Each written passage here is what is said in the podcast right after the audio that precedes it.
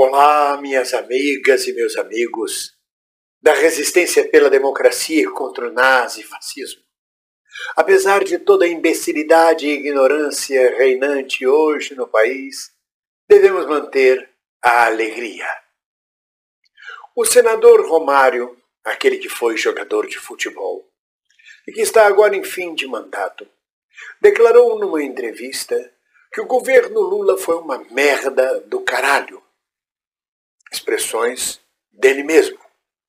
Que bom mesmo é o governo Bolsonaro. Que ele é bolsonarista. Que Bolsonaro errou aqui e ali, falou um pouco ali e aqui o que não devia, mas que foi muito melhor. Que no governo Lula o país estava num buraco terrível. Que Bolsonaro não. Bolsonaro tem projetos maravilhosos. É um homem honesto. Que ele conviveu por quatro anos na Câmara com Bolsonaro. Que conhece Bolsonaro. Eu não sei qual cabeça que é mais torta. Se a de Bolsonaro, que todos nós conhecemos, ou a de Romário, que cada dia mais se dá a conhecer. E vai mais adiante Romário na sua entrevista. Eu sei que declarando isso entrarei na cultura do cancelamento. Podem cancelar. Sim, cancelar porque seu mandato está acabando e você sabe que não vai ser reeleito. Não tem mais espaço. A onda de eleitores que votaram nos seus pés e não na sua cabeça já passou. Aquela geração já foi. Você, Romário, não é mais um brilhante jogador. Aliás, um oportunista. Sempre foi um jogador oportunista ficando na porta do gol esperando a bola. Mas mesmo assim, você não é mais este ídolo do futebol. E como senador é medíocre. Também nem todos nós podemos esperar que os senadores da República sejam todos como o Teotônio Vilela, como Pedro Simon, como Brossard. É a mesma coisa que não podemos esperar que toda atriz seja Fernanda Montenegro e que todo ator tenha um, um ápice de carreira fantástica como o companheiro Osmar Prado, por exemplo. Há sempre os medíocres.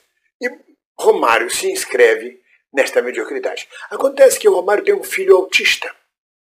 E Bolsonaro, algum tempo atrás, promulgou um projeto de lei, um decreto, dedicado aos autistas.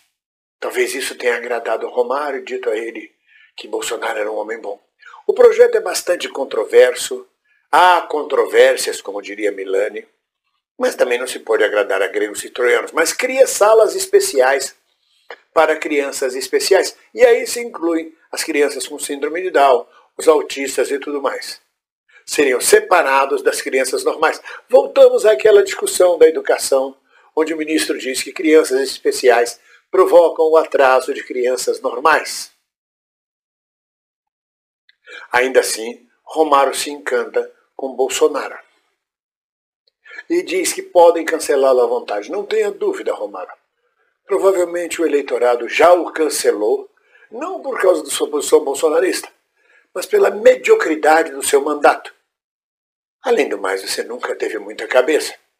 Os seus discursos não são nada que vale a pena de figurar nos anais do Senado Federal.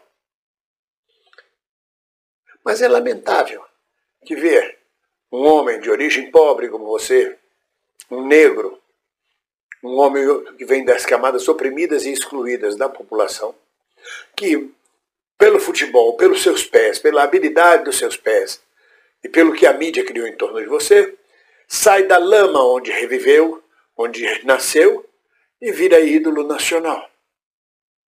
E esquece suas origens. Você se transformou num pobre de direita, Mário. Você virou senador, ficou rico, mas a pobreza não saiu de você. Você saiu da pobreza, mas a pobreza não saiu de você. Pobre de espírito, pobre de atitudes, e é lamentável a sua posição. No mais, a gente segue em frente, esperando que o povo brasileiro vote com a cabeça e não com os pés nas próximas eleições. Precisamos de deputados e senadores lúcidos, senadores e deputados inteligentes, senadores e deputados que não neguem a classe trabalhadora de onde sua maioria absoluta proveio. É claro que há deputados e senadores representantes do que há de mais elitista no Brasil.